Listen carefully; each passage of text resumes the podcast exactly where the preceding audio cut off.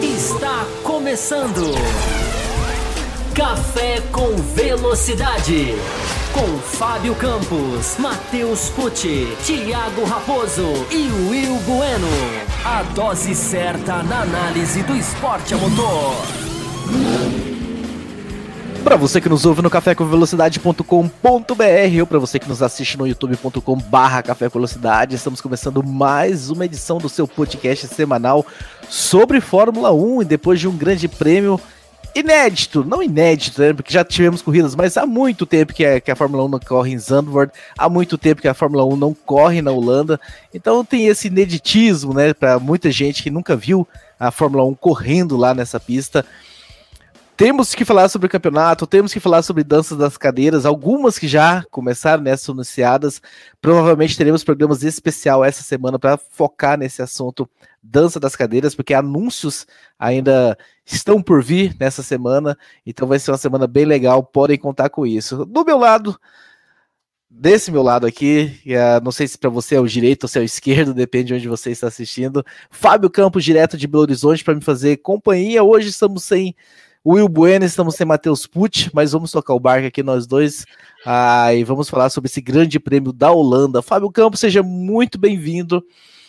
Nós cantamos a bola desde o ano passado, antes, né, a Zandvoort já estava anunciada para o ano passado, depois da pandemia ela foi cancelada e esse ano foi executada sobre a possibilidade desse carro não apresentar uma boa corrida, pelas características do carro.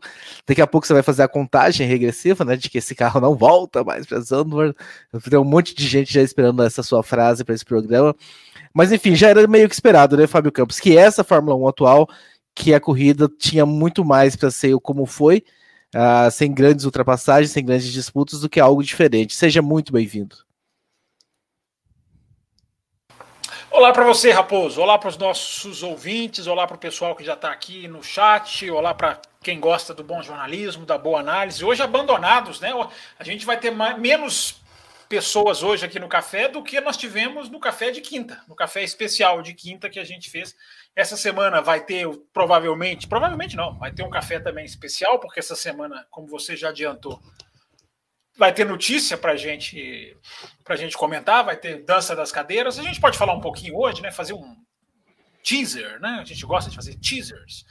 É, a gente já tem até super chat aqui para gente, a gente comentar.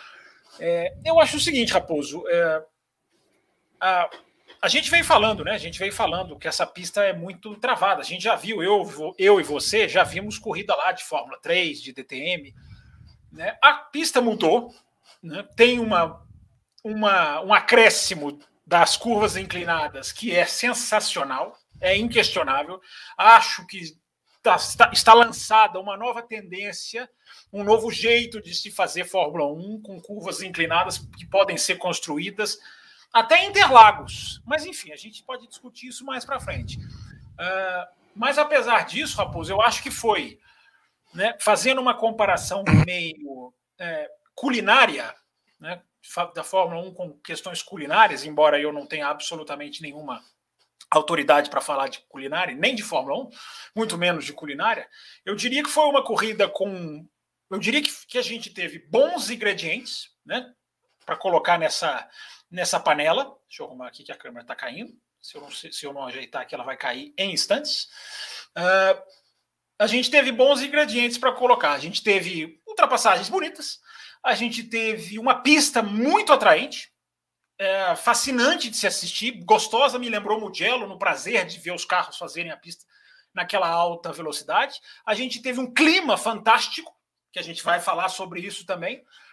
E a gente teve uma tensão da disputa pelo título.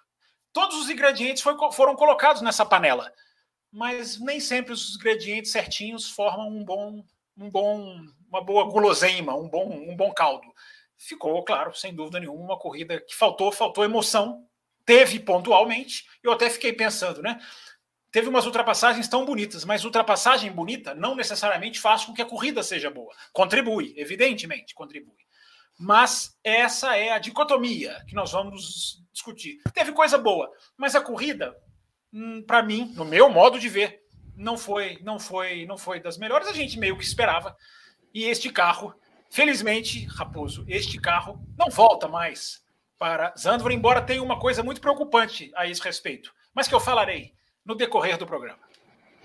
Eu te deixei sozinho na tela, Fábio Campos, eu estava fazendo as famosas chamadas no Instagram, enquanto você fez a sua abertura, eu estava hoje, então. ao vivo no Instagram, um minutinho lá, então fiz um convite para que o pessoal pule do Instagram para o youtube.com. Você poderia ter feito a chamada comigo junto, ia ser uma Eu fiquei, eu, eu fiquei, eu, já fez, não fizemos eh, tempos atrás, mas eu fiquei com receio que você falasse assim, o que, que o Raposo tá falando aí e tal, eu não queria te atrapalhar não, sei, no, na sua concentração aí, no seu, no seu foco. Eu já te conheço. Antes da gente começar, só falar que nós temos um programa de apoiadores né, no apoia.se barra Café Velocidade ou no nosso site mesmo, cafévelocidade.com.br. Você encontra lá um link para o nosso programa de apoiadores, onde você entra para um seleto grupo. Nós temos três faixas, né? Que é a faixa Café com Leite, onde você entra no grupo exclusivo de WhatsApp, um grupo bem legal, onde a discussão realmente corre solta e, e é bem interessante, dia de corrida, o pessoal assiste, comentando e tudo mais. Nós temos a faixa Caputino, que é a faixa intermediária, em que os integrantes dessa faixa ganham programas extras né, ao longo do mês.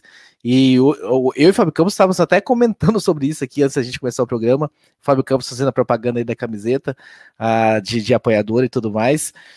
E nós temos a, a, faixa extra forte, que é a faixa acima, né? Que faz aí, concorre, né? Um sorteio da F1 TV, uma assinatura da F1 TV para o restinho de 2021 e para 2022 inteiro. Então, ah, venham você fazer parte também desse grupo de, de, apoiadores e também tem esse programa no YouTube, né? Agora, se você entrar aí, seja membro, né? Tem em algum lugar aí, tem um seja membro, para você clica lá e você vira membro então do Café com Velocidade no YouTube, veio você, você fazer nas parte. mesmas faixas, né, Raposo? Você virando membro no YouTube, você está encaixado nas Exato, né? A diferença é que lá no Apoia você consegue falar quanto o valor exato que você quer, enfim, colaborar mensalmente. O YouTube não.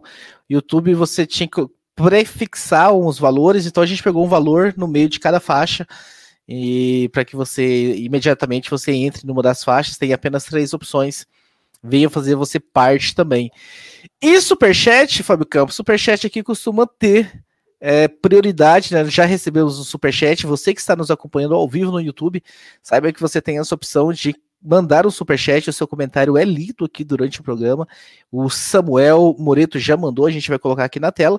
Só antes, mandando um abraço para a galera do High Speed TV, tá sempre com a gente, nossos parceiros estão na área aí, o Pedrão. Então, um abraço a todos. Sigam High Speed TV, se você quer saber tudo sobre o automobilismo nacional, os caras vivem em Interlagos, cobrindo tudo quanto é qualquer tipo de corrida que tem Interlagos, os, os regionais e tudo mais. E, então é bem interessante vocês acompanharem também a High Speed TV.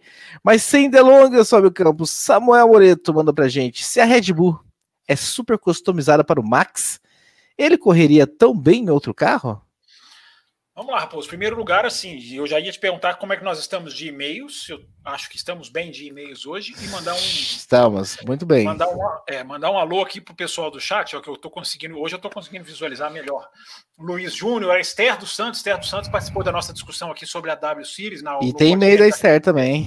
Tem e-mail da Esther também? Então ela participou da discussão sobre a W Series, muito legal. A Grazi também está aqui, sempre presença marcante o V. Martins, Samuel Moreto, que já entrou na tela aqui com a pergunta que você falou, Ana Flávia Barros, Jefferson Martins, Fábio Campos, está aqui no chat também, estão vendo. Alisson Mota, Everton Dourado, High Speed, você já falou, William Ávalos, Vinícius Cossendei, acho que é assim o nome dele, Fabiano Alves, Falação GP, esse é novo, hein? É, então, rapidinho, só registrando aqui todo mundo que está aparecendo aqui para mim. É, antes da gente entrar então nos anos, vamos responder ao superchat. Oh, oh, você viu quem tá aqui, né? O William Ávulos, que você falou. Ah, o Ávulos, lá da P7, né? Interlagos. Falamos ah, é? aqui sobre o setor G, então o pessoal da P7 marcando presença aqui. É, para mim, é todo mundo lá tem nome de P7. Ninguém tem nome de pessoa própria. Todo mundo lá é só CNPJ, ninguém tem CPF. Lá, é tudo P7. Olha lá aquele cara da P7 lá, ali, ali. É, Eliezer Teixeira também aparecendo aqui também. Vamos lá, Raposo. A pergunta do, do nosso caríssimo uh, Samuel é difícil de responder porque a gente não, nunca viu o Max em outro carro, se bem que a gente viu na Toro Rosso. Né? Na Toro Rosso ele foi muito bem. É, existe uma questão que já foi até debatida, citada pelo Christian Horner sobre 2022, que o carro da Red Bull vai ser menos extremo Né? O carro da Red Bull é muito extremo, e extremo é aquele carro que precisa ir no limite para funcionar, e o piloto com a sua tocada de limite, que é o Max Verstappen. Então, como o carro de 2022, segundo o Christian Horner, sempre colocando esse parênteses, é, vai ser menos extremo, é, fica essa curiosidade. Se o Max, por exemplo, vai ter tanta vantagem sobre o Pérez, porque a vantagem do Max sobre os seus companheiros de equipe está em usar o carro ao extremo. Mas é tudo uma teoria, né? como o carro vai ser fácil, difícil ou não de pilotar, a gente só vai ver no ano de 2022. Essa é uma questão boa, Samuel, porque o Daniel Ricardo, para mim, é um piloto muito Red Bull. Muito do que a gente construiu, ou 95% do que a gente construiu da imagem do Ricardo, que não é injusta, mas é na Red Bull. Fora da Red Bull, é outra história. Então, o Max, se ele sair um dia da Red Bull, a gente vai poder ter essa comparação. Mas que é um casamento muito perfeito piloto-carro, nisso você tem razão.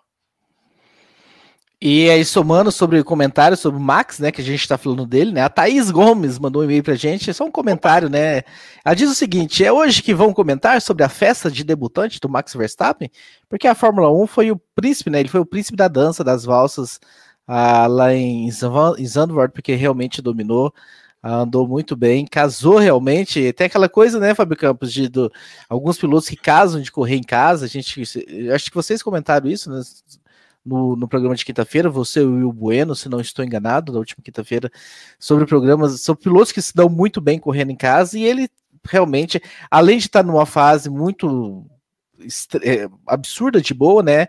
Chegou, dominou, andou muito bem e, e, e realmente foi o homem no final de semana.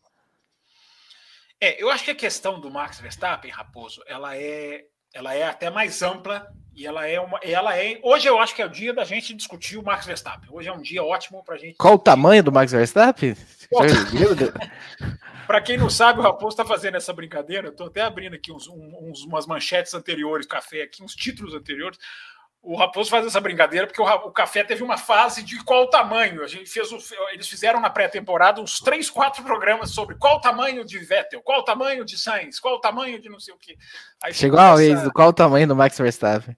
Agora chegou a hora de falar. E não estamos falando de estatura antes que alguém mande aqui no chat, nos comentários. Já estou, né? já estou cortando a piada antes de alguém que estava precisando.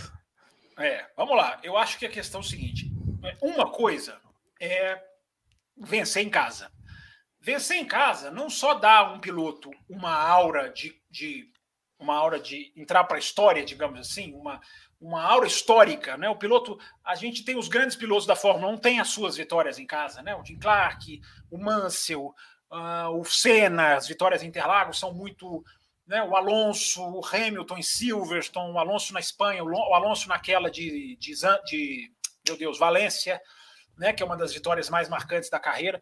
Então, o ganhar em casa, a gente tem que ponderar isso. Ganhar em casa é algo que vai solidificando, essa é a palavra, vai solidificando um piloto na história dele e da própria Fórmula 1. É marcante, conta.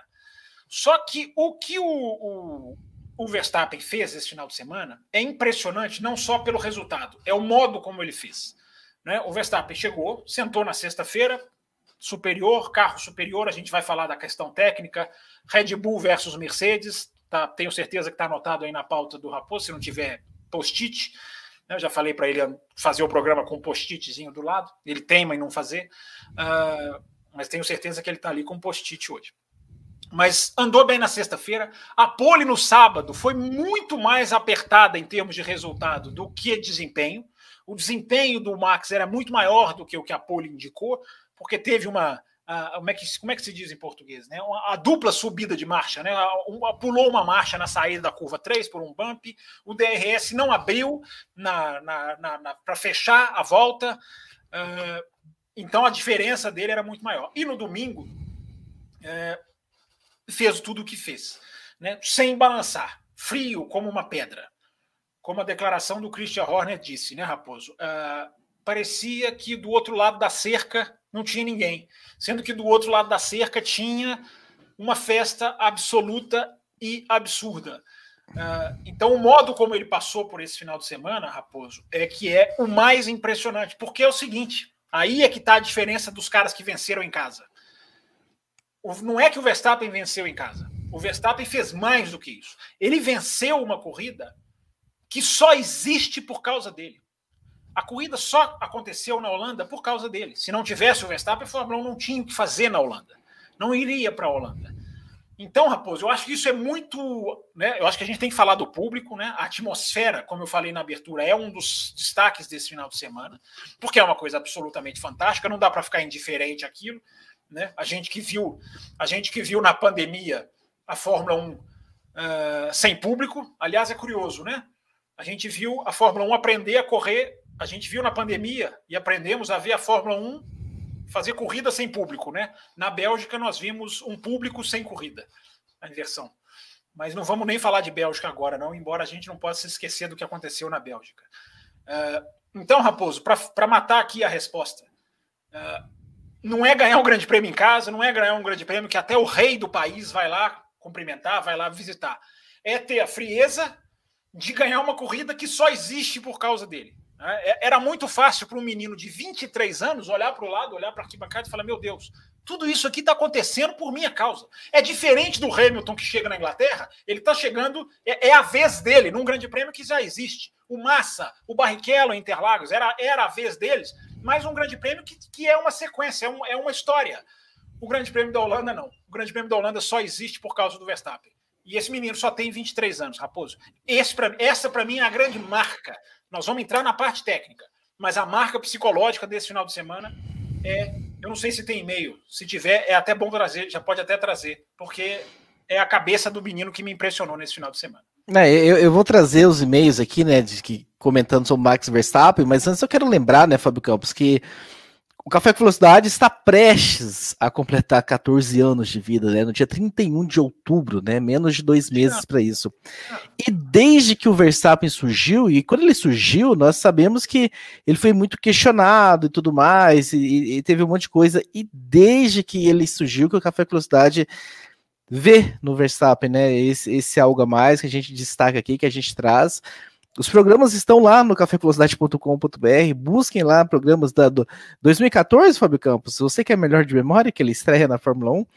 Ah, 2015, tá lá os programas de 2015. Corram lá, recorram a eles.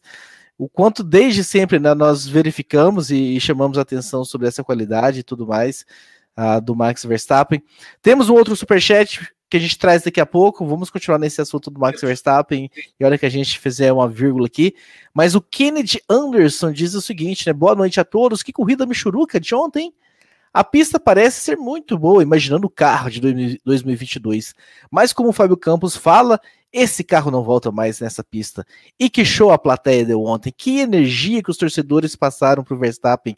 Será que na, na, Itália será semelhante? Ele comentando aqui sobre, sobre energia, mas também trazendo esse comentário que você falou, né? Desse show à parte que foi a torcida. E eu sei que você gosta muito, né, Fábio Campos, do, do barulho, sempre com o áudio ambiente ele é subido e jogado para cima e, e, a gente consegue ouvir os aplausos, a torcida ficou muito claro nas saídas de pits, né? Porque não, como não teve muita briga, a, a, torcida comemorava muito quando ele fazia um pit stop, ia muito bem, saía. É um show à parte mesmo. O Qualify também, né? Quando o Hamilton não batia o tempo dele, a gente dava, dava para ouvir a torcida, né? É, eu acho que o e-mail do Kennedy, Kennedy é tuiteiro também, dos quatro costados.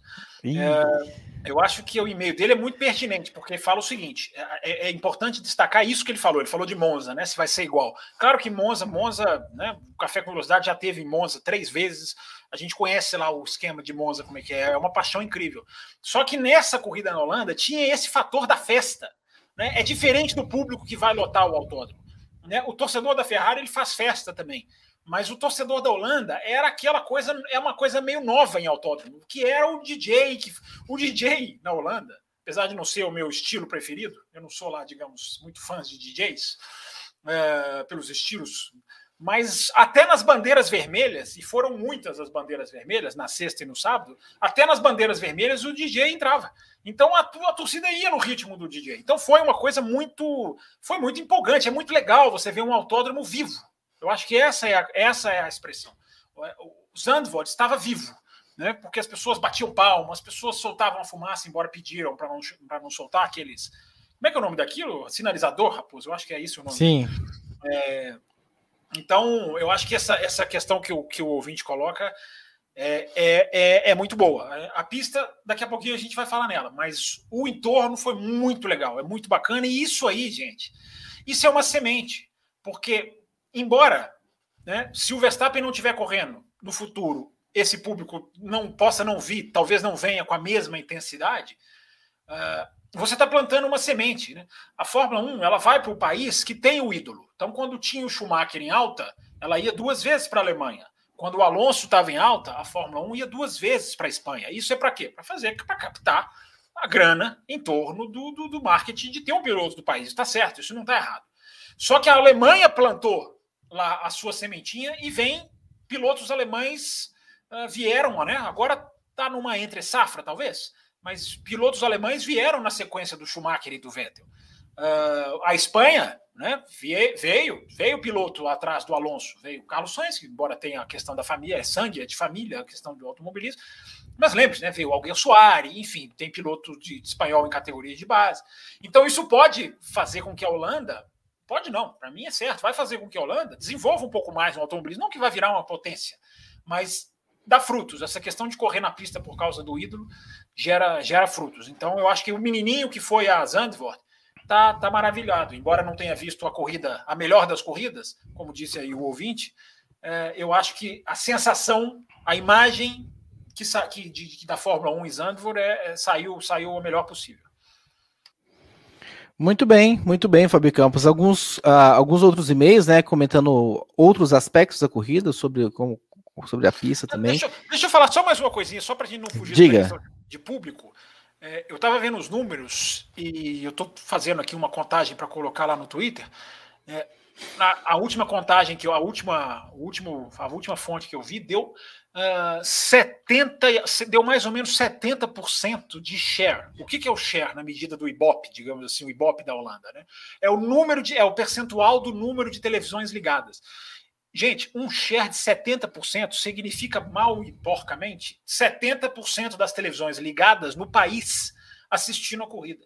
Isso é uma coisa avassaladora. Isso é uma coisa que não existe. Não existe no Brasil nem em Copa do Mundo, se bobear. Uma televisão no Brasil que faz 30% de share, ela atingiu o ápice do ápice. Só uma televisão provavelmente consegue fazer isso aqui no Brasil. Então, 70% ah, é um país pequeno? Sim, contabiliza-se isso mas 70% de share. Olha a mobilização que essa corrida gerou, que a Fórmula 1 gerou na Holanda por causa do Verstappen. Então só não queria deixar passar esse número, Raposo, porque ele é estrondoso em termos de Ibope. Muito bom, muito bom. O Thiago Tinoco Fontes, né? Boa noite, pessoal do café. Passei aqui para fazer a contagem regressiva de que este carro não volta para Zandvoort. Brincadeira à parte, eu pessoalmente não gostei dessa corrida, acho que por conta das expectativas altas que eu estava sobre ela. Enfim, eu vi algumas pessoas dizendo que gostaram dessa corrida, mesmo não tendo ultrapassagens, e que essa corrida lembrou um pouco as corridas do ano 2000. Já que eu sou jovem, eu não vi as corridas do ano 2000 na época do reabastecimento. Pergunto a vocês, o que, vocês acharam dessa corrida? Acham que essa corrida foi boa mesmo, sem mesmo sem ultrapassagens? Qualidade da corrida, Fábio Campos. Bom assunto, sempre bom assunto discutir. E você falou, você, você me deixou curioso. Você falou que isso estava dividindo a pista. Acho que você falou foi antes do começo do programa. Você falou que a pista estava dividindo opiniões. A gente pode até entrar nesse assunto na sequência, né? É, eu não acho que a corrida não teve ultrapassagem. Eu não acho que foi uma corrida sem ultrapassagem. A gente teve umas ultrapassagens bonitas. Tanto até que eu falei na abertura, né? É, a beleza das ultrapassagens, porque a gente teve várias ultrapassagens por fora na curva 1. Eu até coloquei no meu Twitter na quinta-feira, Raposo, uma frase do, do dono da empresa responsável pelo novo traçado de Zandvoort, dizendo: aqui ultrapassagem de DRS não vai ter. Aqui é para ter ultrapassagem de verdade. E ele estava certo né? Porque não teve ultrapassagem de DRS, uma ou outra no finalzinho, aquela que do Alonso sobre o Sainz, enfim. Mas a maioria das ultrapassagens, poucas, claro, foram por fora na curva 1. Foram ultrapassagens bonitas. Tudo bem, eram, algumas eram o Pérez, mas teve uma do Gasly, por exemplo, sobre o Alonso, que é muito bonita. Aliás, o Gasly foi muito bem esse final de semana. Então, é aquilo que eu falei na abertura. A gente teve ingredientes de uma corrida boa, mas que não deu o caldo. Não deu. Não saiu realmente uma corrida boa, na minha opinião. Porque a gente teve, por exemplo, os cinco primeiros definidos na primeira volta. Por exemplo, né? as mesmas posições. Né? Verstappen, a, a, Hamilton, Bottas, tudo bem que houve ali a questão estratégica, daqui a pouco a gente vai entrar na estratégia da corrida. Uh, em quarto, o Gasly não foi incomodado. Em quinto, o Leclerc, se eu não estou errado. Uh, ou seja, e o sexto, o Carlos Sainz até o final, até a última volta. Né? E o sétimo era o Alonso e ali com o Ocon. É, o Alonso que tinha, tinha conseguido ganhar duas posições. Era o primeiro, né? Vocês olhavam ali as mudanças de, de, variações de posição. O Alonso era o primeiro que tinha variação é, de posição. É, primeira volta, assim, vamos lá, vamos começar a destrinchar a corrida. A largada Hamilton e Verstappen, para mim, foi um anti, foi quase um anti, um anticlímax, porque os dois pularam muito certinho, não teve briga. O Verstappen já chegou na primeira curva a, sem nenhum tipo de dividida. Então, em termos de disputa, digamos assim, ali foi meio ruim. Mas os carros chegaram na curva 3 a, a, na hora que o pelotão chegou na curva 3 foi sensacional, porque aí o Alonso espremido pelo Ocon. Ó, que magia sensacional essa que você fez, hein, rapaz? Depois você tem que me ensinar essa. É, é o Alonso espremido pelo Ocon, que é tocado por um carro. Aí o Alonso consegue por fora ganhar duas posições na curva inclinada. Quero falar da curva inclinada mais, com mais detalhes também. Aí eles vão para isso a curva 3, né? Aí a 4, 5 e 6, que são esses de alta velocidade, espremido também de Giovinazzi, tocando no Alonso e o Russell por ali. Então, assim, a primeira volta foi legal. A primeira volta foi, foi, foi, foi bacana, o Ocon por ali também. Mas depois as coisas se as coisas se as coisas se estabilizaram. Então eu acho que a corrida não foi boa. Não é o que eu chamo de corrida boa, não é o meu modo de, não é, vamos comparar com a Hungria, que foi a última corrida que a Fórmula 1 fez. A última corrida de verdade de Fórmula 1 foi o Grande Prêmio da Hungria. É outra coisa em termos de emoção, de disputa, de dúvida de quem vai ganhar. Né? Teve a questão estratégica da Mercedes contra a Red Bull. Ok, foi legal até um certo ponto.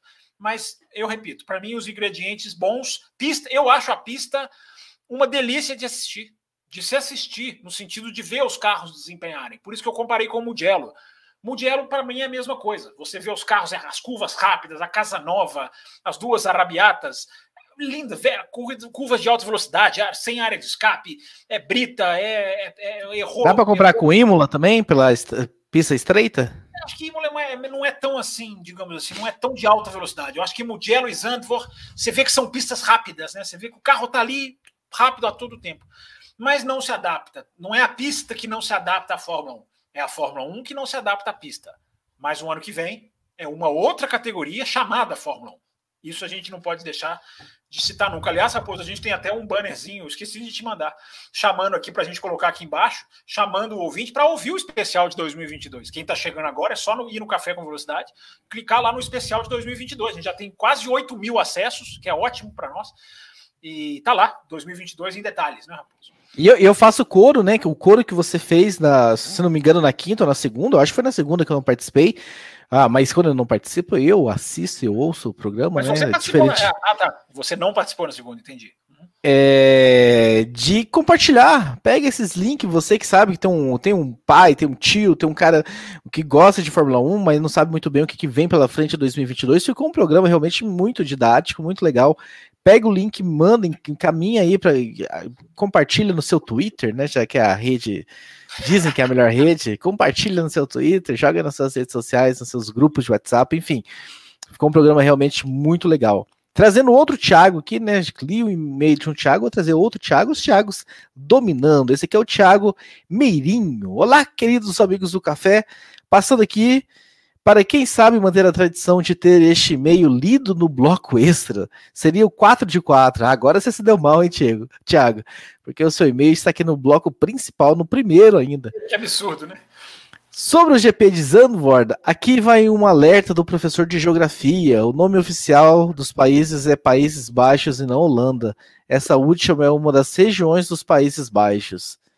Tá aí então a o, o Peraí, plus. A gente, pode, a, gente não pode, chamar de Holanda, então, professor?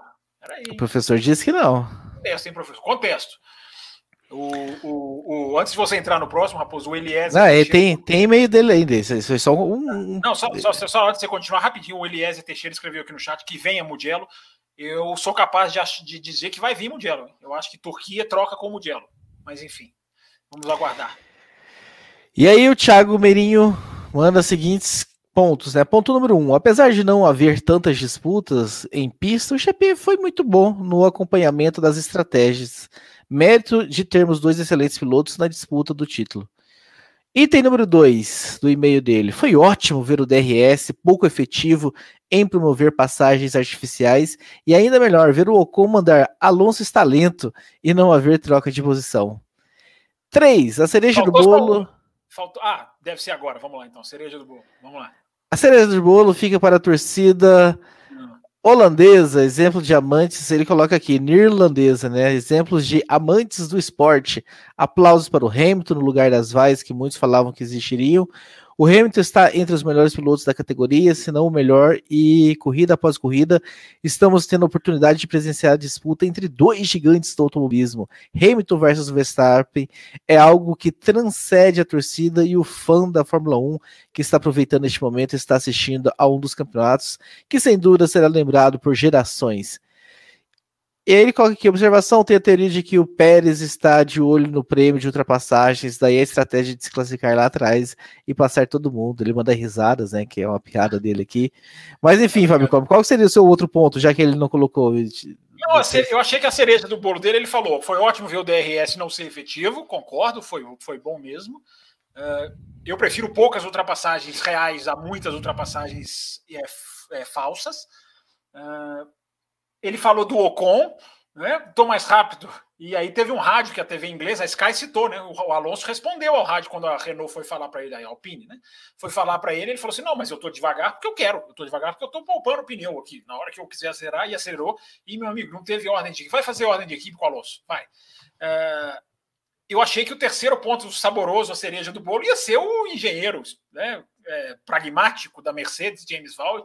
Ô, Bottas, não faça a volta mais rápida. Segura que tem meio, segura que tem meio. Bastante meio sobre isso aí. achei que fosse ser essa a cereja do bolo. E aí vai o Bottas e crava a volta mais rápida. Embora todos os, os dados mostram que ele levantou o pé na última parcial. Mas enfim, vou guardar os e-mails antes de entrar nesse assunto.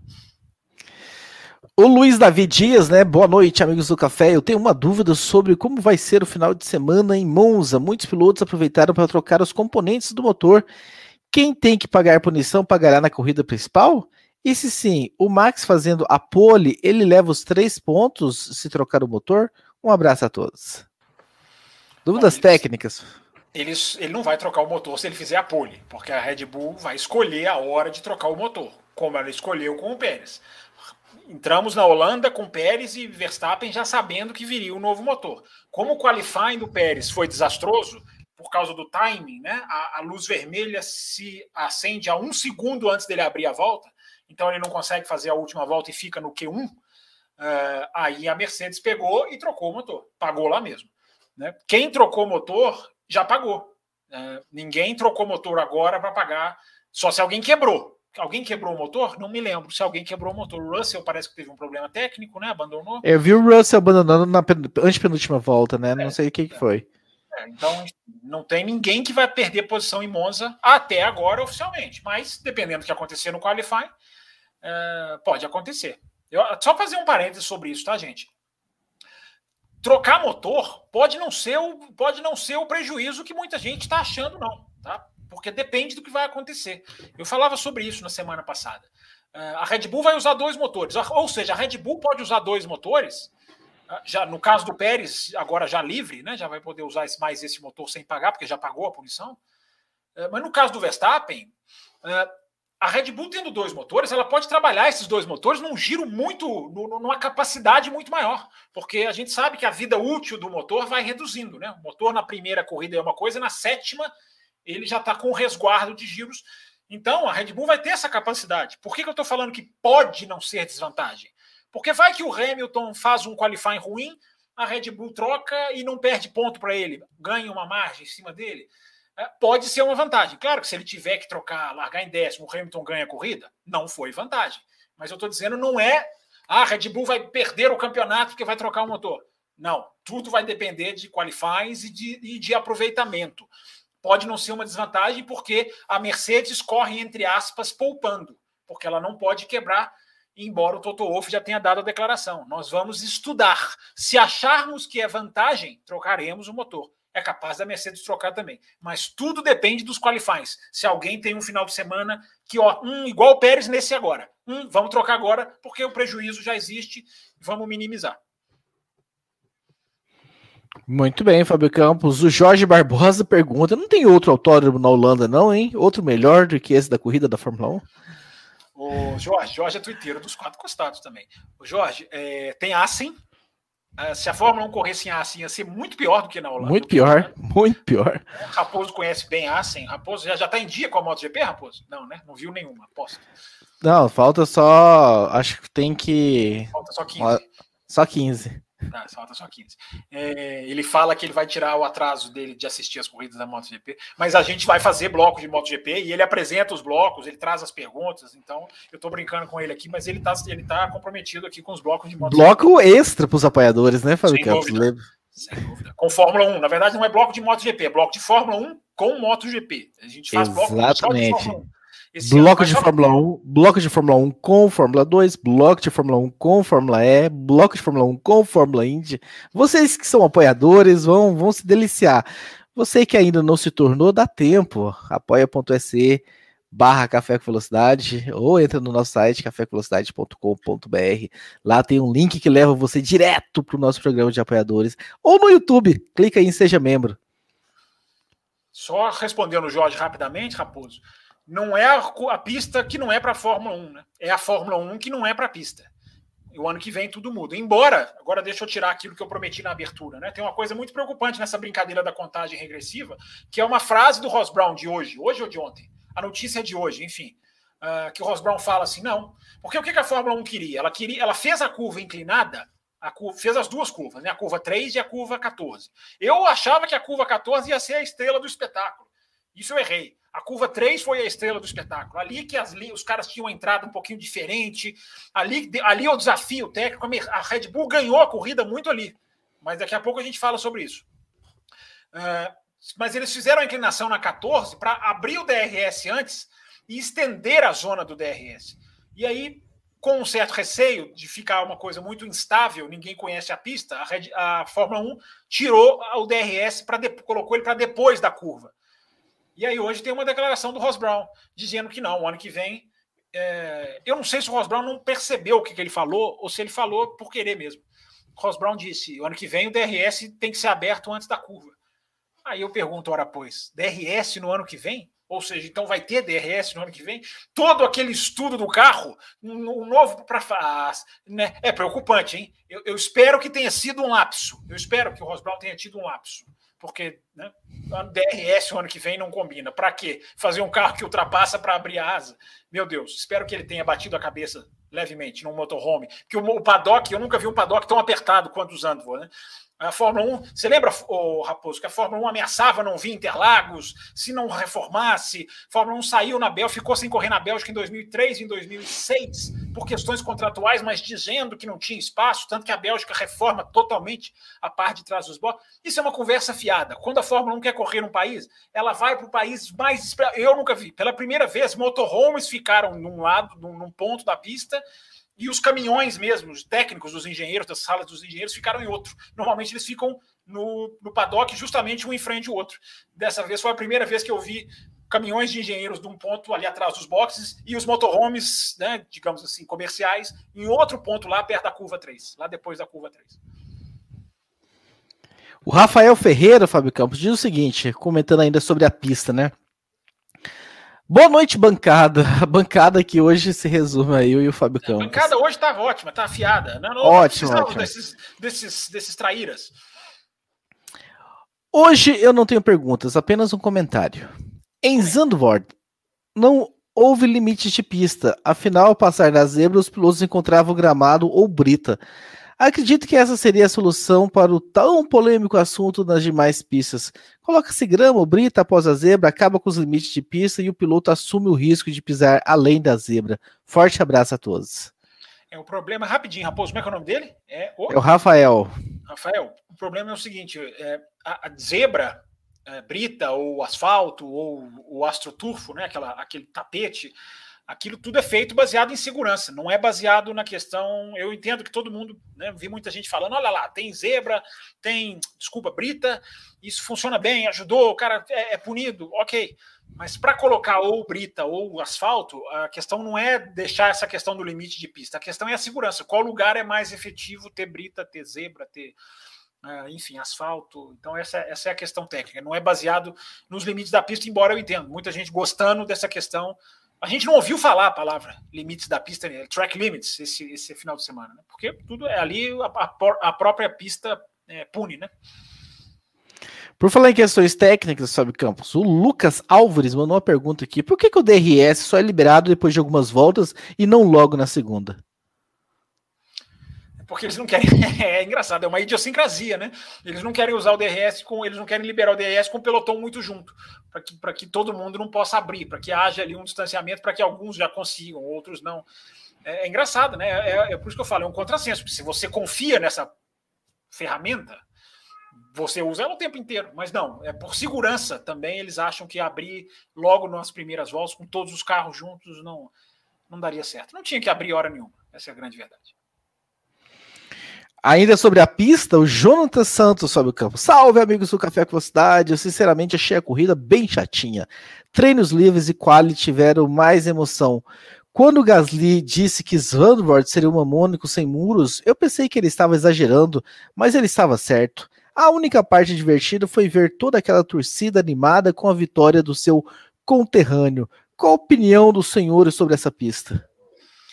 É, eu chamei de Hungria, Hungria de uma, uma grande Hungria na, na, semana passada, mas não é não, porque ela é mais rápida, né? Ela é mais rápida do que a Hungria, apesar de que a Hungria, eu sempre digo, né? Ou a partir desse ano, eu estou sempre dizendo, é uma pista injustiçada, né? A Hungria tem aquela sequência curva 1, 2, 3, 4, que normalmente dá muito pega.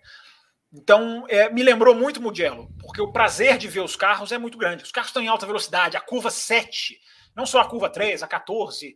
Né? Tem uma câmera na 14, que é a última curva, que o cara fica ali pertinho, ele fica meio atrás do mato, você vê até o mato assim entre o carro e a câmera. É belíssima, porque ele está praticamente no nível e o carro passa muito perto. A imagem é linda. É, a curva 7, aquela rápida à direita, é belíssima. A curva 3 é um show, é uma tendência agora. Tomara que vire uma tendência fazer curvas inclinadas, porque aquilo ali tecnicamente definiu o final de semana, é, ajudou a definir. Então, é, a pista é legal, mas esta, esta Fórmula 1 não casa com essa pista. Agora, 2022, repito, é outra categoria chamada Fórmula 1. Aí nós vamos rever todos os nossos conceitos, em todas as pistas, todas, todas, todas vão ter, vão ser diferentes, porque é um carro com, completamente diferente, outro projeto. Enfim, então eu acho que a Zandvoort agradou. A corrida, olha que coisa, né? A corrida não agradou, mas a pista agradou, porque no ano que vem vai ter outro carro. Se não tivesse outro carro no ano que vem, eu já estaria aqui, né, sendo contra. Vamos construir um autódromo na Holanda, aproveitar o dinheiro da, da, da, da, da Verstappen mania e fazer outro. É, vamos ver, ah, vamos ver Zandvoort com outro carro. O Marcos Salles, Fábio Campos, mandou três perguntas. Eu vou deixar a terceira para depois, que é outro assunto, mas as duas primeiras ele diz o seguinte, né? Três considerações sobre os Países Baixos, GP dos Países Baixos, vou ler as duas primeiras, né? Eu acho que o DRS foi positivo na pista. O seu uso na grande maioria das ultrapassagens permitiu que os pilotos estivessem ao menos lado a lado ao entrar nas curvas. E dois, se os carros não forem parelhos no ano que vem, a corrida será tão xoxa quanto deste ano? Se não houver o quê? Peraí, qual o começo do, do, Se os carros não forem parelhos o ano que vem, se a corrida será xoxa também? Ah, difícil dizer, né? Ah, vai depender da, da, da, vai depender da distribuição de forças, né? Mas o carro vai ser mais propício para. Pra... Pelo menos o carro vai conseguir entrar, né, Fábio Campos? O que a gente espera é entrar mais colado na reta, que isso, já não é, não é uma reta tão longa. E com esse carro atual não, não se permitia, mesmo com o DRS, entrar tão próximo é, do DRS. Por isso que a frase do Ross Brown é preocupante, né? Porque que o, que o, primeiro que a Holanda já vai estar lá na frente, né, no calendário, embora eles estudem até mudar de data. Né? O DRS vai estar no carro, mas você não pode garantir que ele vai chegar na Holanda e ser usado. Não, não, não dá. Ele tem que ser, como já falaram, experimentado. Mas enfim, a Holanda está muito na frente no, no, campeonato. Você falou que ele tem três perguntas, Raposo, é isso? É, a terceira vai ficar para daqui a pouco, que é outro assunto que a gente tem vai um discutir também. Você tá, você tá segurando o superchat aí. Tô segurando, tô segurando. Vamos, vamos ver se chega mais superchats aí. Mas o Thales Oliveira falou o seguinte: Olá, café. O Verstappen foi inigualável, o que gerou uma corrida sem muito movimento na frente. Do pelotão intermediário para trás, a corrida foi pouco diferente. Ele cita aqui alguns debates, mas ele fala: a geração de imagens pecou perder algumas. É, é, ultrapassagens. E o quanto isso influencia na percepção geral de como foi a prova? Mais uma vez, parabéns a todos pelo programa e obrigado pelos conteúdos de qualidade. É uma boa pergunta, né? A transmissão foi horrível, perdeu vários lances, perdeu as, as brigas da última volta. Né? Hoje ele, dia, ele citou aqui Pérez e Norris e Alonso e Sainz. É, é, teve mais, teve durante a prova, teve briga também que perdeu, enfim. Teve três momentos cruciais, o terceiro me fugiu aqui, depois eu vou ver se eu lembro.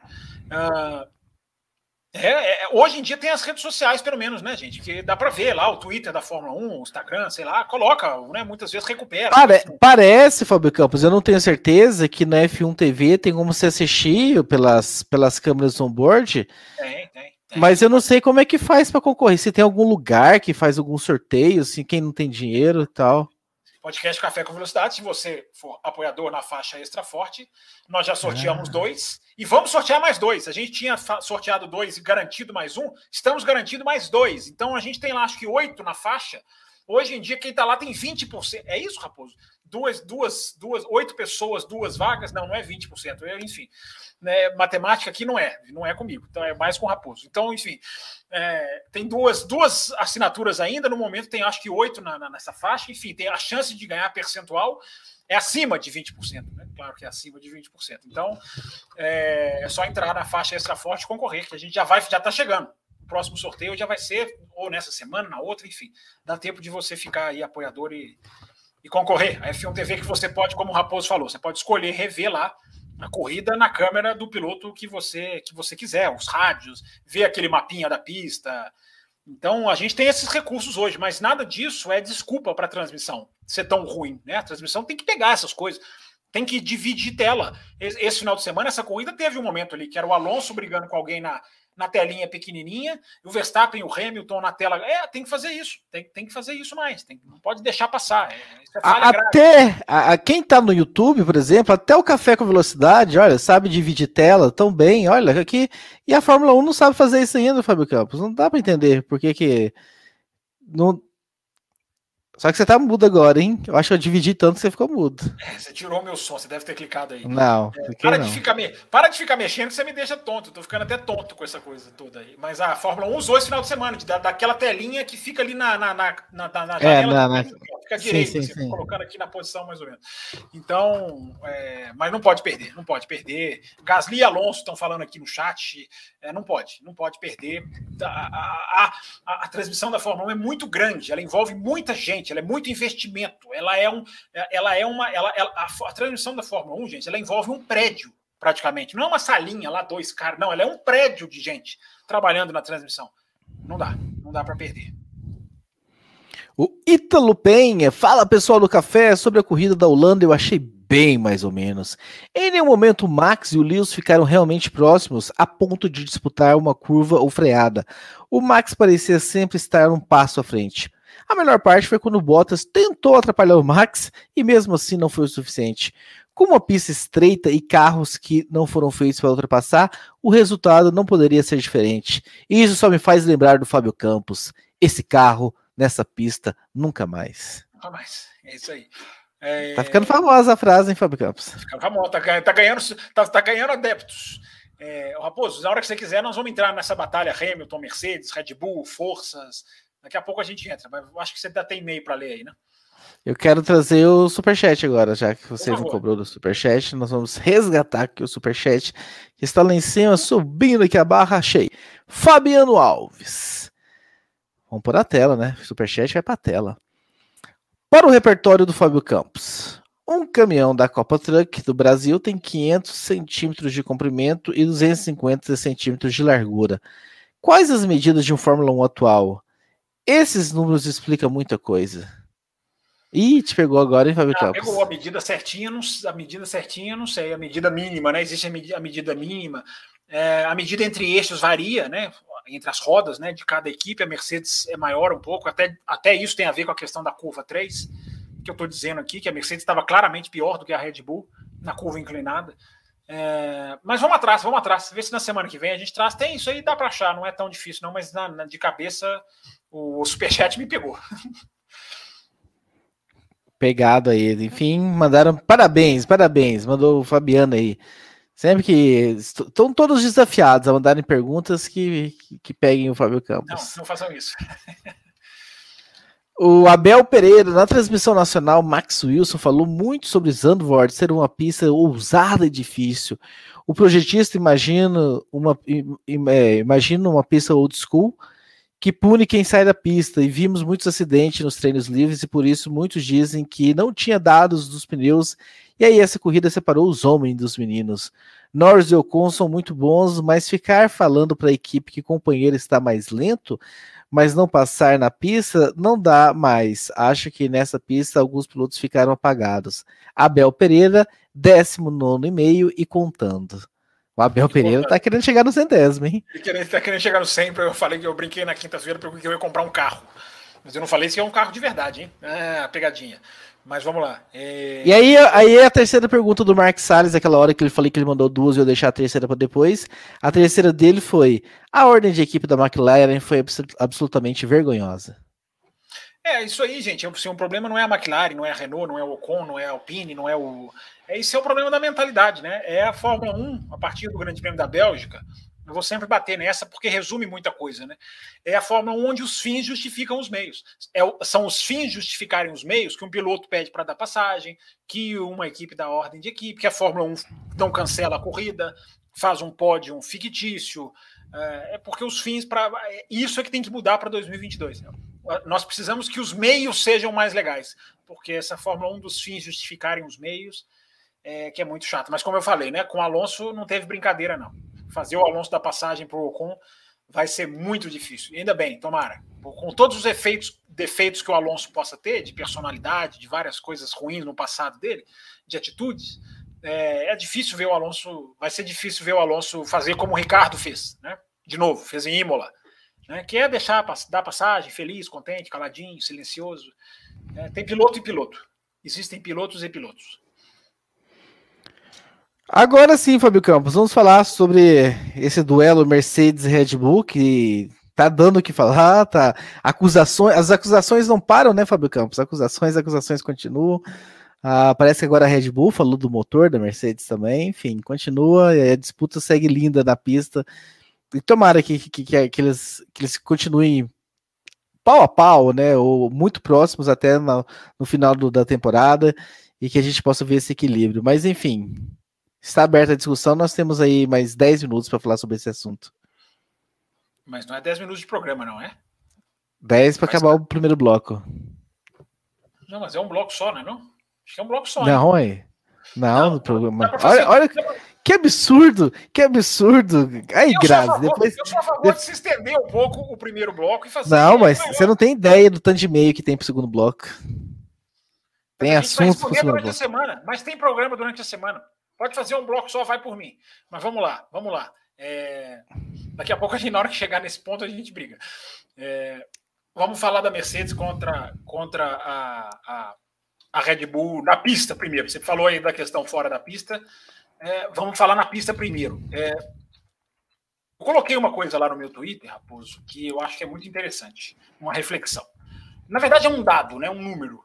Uh, a última vez que a Mercedes superou a Red Bull na pista, com nenhum sem acidentes, no desempenho puro, foi no Grande Prêmio da Espanha, no dia 9 de maio. Nove eventos atrás. Eu ia falar nove corridas atrás, mas depois da Bélgica eu vou trocar. Nove eventos atrás. É, vou ficar sempre atento para não chamar aquilo ali de corrida. Porque chamar aquilo ali de corrida é cair na, na, na no, é cair no, no, no, no que a Fórmula 1 vendeu. Então, Raposo, nove eventos atrás, a... foi a última vez que a Mercedes superou a Red Bull em performance pura, porque a Mercedes ganhou o Grande Prêmio da Hungria, embora eu acho que fosse ganhar com as Red Bull na pista, mas não, a Red Bull não estava lá, vai ser sempre um ponto de interrogação, porque nenhuma das Red Bull passou da primeira curva. E no Grande Prêmio da Inglaterra teve o acidente né, do Hamilton com o Verstappen. Então, a última vez que a Mercedes superou a Red Bull de forma pura foi na Espanha. É muito tempo. É muito tempo. Então, isso é preocupante para a Mercedes. Né? Isso, é, isso é um dado é, que indica uma superioridade muito grande da Red Bull. Só que o outro lado desse raciocínio é que, mesmo com toda essa desvantagem em nove eventos, a, o Hamilton só está três pontos atrás. E a Mercedes é líder do campeonato de construtores. Então, existem os dois pontos de vista. Agora, a superioridade da Red Bull, em termos técnicos, é, é não há equilíbrio. Se a gente for já da Espanha para cá, quase não há equilíbrio. Né? Na Inglaterra estava equilibrado, na França foi no finalzinho, né? aquela ultrapassagem do Verstappen, a estratégia de ir lá buscar, né? É, ao contrário da Espanha, né? foi a Red Bull que fez e não a Mercedes. Mas, no geral, a Red Bull muito superior, né? muito superior. Então, Raposo, eu acho que essa briga, a gente viu, repito, né, o qualifying decidido por 0,38, mas por causa dos dois problemas da Red Bull, né, da, da, da, da, de uma marcha saltar a outra na saída da curva 3 e o DRS não abrir no final da volta. Senão ali a gente podia colocar uns três décimos de vantagem, que é uma diferença muito grande, se falando, Raposo, de uma da pista que é uma das menores. Talvez a menor, não, não sei, Interlagos, enfim. Áustria, são todas as menores, né? Mas Zandvoort está entre as menores, foram 72 voltas, uma hora e 10, um minuto e 10 a volta, por aí, né? É, então, numa pista curta, a vantagem da Red Bull foi muito foi muito grande. A Red Bull teve uma vantagem clara na curva 3. A curva inclinada foi decisiva, a Mercedes não se achou. Não houve nenhum momento em que na curva 3 a Red Bull não fosse 0,18, né? Digamos assim, 18 centésimos, um décimo, quase praticamente dois décimos, só nessa curva. Então, olha a vantagem da Red Bull nesse, nesse ponto. Olha a largada, né? O Verstappen larga bem. A largada foi absurda, a primeira volta foi absurda, né? Absurda, porque o Verstappen já cruza a primeira volta 1,7 na frente do Hamilton. Né? E aí depois a gente não pode olhar muito porque o cara vai poupar. O cara não vai acelerar tudo. Para que acelerar tudo? Ele tem que poupar pneu. A chance de safety car era gigantesca. Não sei como é que não aconteceu, porque a gente, o que a gente mais teve foi bandeira vermelha na sexta-feira, no sábado, no treino 3, 1, 2, no, no qualifying. É, mas não teve na hora da corrida, olha que coisa curiosa. É, então, para que, que o Verstappen vai enfiar o pé? Agora, se a gente analisar as voltas da corrida, como eu já fiz, a Red Bull abria na hora que tinha que abrir. Teve, tem um rádio do Verstappen, ah, eu não sei se eu anotei que volta que foi, mas o rádio vem para ele e fala give everything, ou seja, dê tudo. Na volta seguinte, o Verstappen bota sete décimos. Além da, da, do, do, tempo que ele já, da volta que ele já tinha fazendo, ele baixa sete décimos. Ou seja, resumindo, resumo da ópera: Red Bull com a corrida na mão. Red Bull com o final de semana na mão. Mercedes tentou, teve a questão de errar a estratégia, né? Porque botou o Hamilton no meio do tráfego e a hora da parada é, é olhando para trás, né? Os caras escolhem muito a hora da parada olhando para o retrovisor, né? Se você vai voltar no meio do tráfego. Né? É, voltou, botaram, mas ali foi meio no desespero mesmo, para parar naquela hora, porque a diferença estava aumentando. Enfim, Raposo, a Mercedes tentou fazer alguma coisinha diferente, não deu certo, eles mesmo admitem o erro, mas Red Bull com o final de semana na mão, com muito mais asa, aí essa questão, né? Porque a Red Bull nas retas foi o Verstappen foi simplesmente o pior carro de reta no sábado no qualifying, o mais lento em reta, mas o, o pole sobrando. Por quê? É o carro que se dá bem com muita asa. Então, Raposo, Red Bull muito à frente, tem esse dado das nove últimas corridas, nenhuma delas a Mercedes ganhou da Red Bull no, no pure pace, né? No, no, no puro ritmo. Que lindo! Bonito, né? Muito bonito. Então, tá essa questão. Só que vem Monza, Raposo. Estou dizendo tudo isso para dizer que em Monza, para mim, a Mercedes é favorita. Pode me cobrar. Devo errar, porque erro sempre. Sempre que falo de futuro, erro. Mas eu vejo o carro da Mercedes sem o reiki, e aí tirando a, a, a Mercedes com muito menos asa agora, a Red Bull andou em último porque estava com muito mais asa. Claro, claro que a Red Bull em Monza não vai ser a última em termos de velocidade final. Mas eu acho que o, a, a Monza se encaixa melhor para o carro da Mercedes. Eu acho, Raposo. Acho. Não estou dizendo que não vai ser disputado, que a Red Bull não possa ganhar. E tem sprint qualifying, né, Raposo? Esse final de semana volta o fim de semana com o sprint. Exatamente, exatamente. Então, estaremos de olho semana que vem, comentando tudo aqui sobre a sprint. Um assunto que pintou muito, Fábio Campos, eu vi até no superchat o pessoal perguntando já que você quer fazer tudo num bloco só hoje, tá vendo, né, ouvintes? Eu, eu, eu quis dar dois blocos para vocês hoje, ele foi contra. Mas vai ter bloco especial, você tá entendendo? A jogada é, é, valorizar o bloco especial, mas vamos, vamos esticar isso aqui mais um pouquinho. Vamos lá, vamos embora. Tá, o Vicente Tavares. Uh, Boa noite, amigos da bancada. Na opinião dos senhores, o que foi mais vergonhoso, né? A corrida da Bélgica ou o jogo do Brasil e Argentina de ontem? E eu trouxe esse assunto porque, Fábio Campos, falaram aqui para baixo também sobre essa questão. o Marcelo Cesarino, né? Com a situação que vimos no jogo Brasil-Argentina, o GP de São Paulo subiu no telhado? Então, eu vi aqui no chat também uma dúvida sobre o assunto, porque é aquela coisa, né, da lista da, da Inglaterra e que aqui no Brasil também está cobrando. Eu quero que o senhor comente um pouco mais sobre o assunto, já que foi pergunta tanto no chat quanto nos e-mails. Você quer que eu comente sobre futebol, é? É isso? Sim. Eu... É, Não, eu quero é... que você fale sobre o que aconteceu. Sim, eu, tô, brincando, sim, sim, sim, sim, sim, eu, tô, eu entendi, eu entendi, eu tô brincando com você. É, é, curioso ver né, o mundo do futebol passar pelo que nós, mundo do automobilismo, passamos na semana passada, né? Que é não, é não ter um evento, né? Não ter. Ah, aí, aí o Cesarino complementa falando, né? Que se o, se o Michael Massi e o Jean Todt fossem dirigentes da Comebol, os quatro minutos de jogo seriam considerados como partida válida e dariam um ponto para cada time. É, perfeito, muito boa essa, não tinha pensado. Excelente, eles dariam 0 a 0 como válido, dariam pontos, artilharia. Se 0 a 0 não ia ter artilharia, mas enfim. É, boa, boa, bem, bem, bem arquitetado. É, bem bolado, bem bolado. Bem bolado, bem bolado. Eu, gente, Grande Prêmio do Brasil, eu sou meio que uma voz única, enfim, e é, mais uma vez falando de futuro, eu gosto sempre de deixar esse parênteses, né? Falar de futuro. Se falar de futuro de Fórmula 1 já é um. Eu já acho. Não é, enfim, não é meu estilo, não acho que ficar falando, prevendo o futuro é, é, é coisa que, que o, o, o conhecimento do jornalista é exposto prevendo o futuro. Mas tem gente que gosta, cada um com as suas preferências. Que dirá de pandemia, né? Que dirá prever futuro de pandemia, de político, de Brasil, de, de diplomacia, né? É mais arriscado ainda. Eu já estou falando aqui no café há muito tempo. Para mim, essa corrida do Brasil não vai acontecer. Não vai acontecer porque não, não tem perspectiva de melhora. Não tem perspectiva da Inglaterra tirar o Brasil da lista dela. O Brasil colocou a Inglaterra na lista dele como uma retaliação, né, com essa com essa essa agência, essa tal dessa Anvisa, absurdamente ridícula, mais um órgão ridículo do Brasil, uh, coloca na lista que quem é brasileiro pode vir do Reino Unido numa boa, mas quem não é brasileiro não pode. Olha que engraçado, né? É, segundo a política dessa, dessa agência, é, o vírus escolhe nacionalidade. Então, assim, quem vem, se vem um brasileiro e um inglês da Inglaterra, o brasileiro pode entrar. O inglês não pode, porque o vírus certamente olha o passaporte. O vírus certamente não pega brasileiro. Né? Aliás, já dizia o presidente, né? Brasileiro pega tudo aí, na, na brinca no esgoto, não, não, não acontece nada. Né? É, é, o raciocínio é esse. Né? É, é, um, gente, é um país dirigido por moloides. Então, nós não vamos entrar na lista da Fórmula 1, nós não vamos sair da lista da Inglaterra da Fórmula 1 tão cedo. Eu, não, eu acho que não vamos. Podemos sair daqui a três semanas, é mais ou menos o prazo da próxima atualização.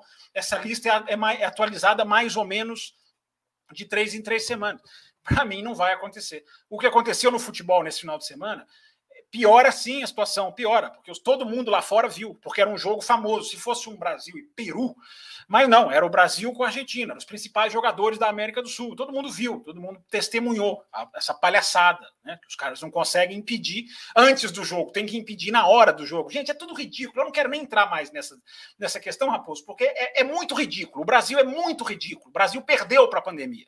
O Brasil perdeu, perdeu. Olha o número de mortos, olha o número de famílias, olha o número de pessoas afetadas que perderam alguém.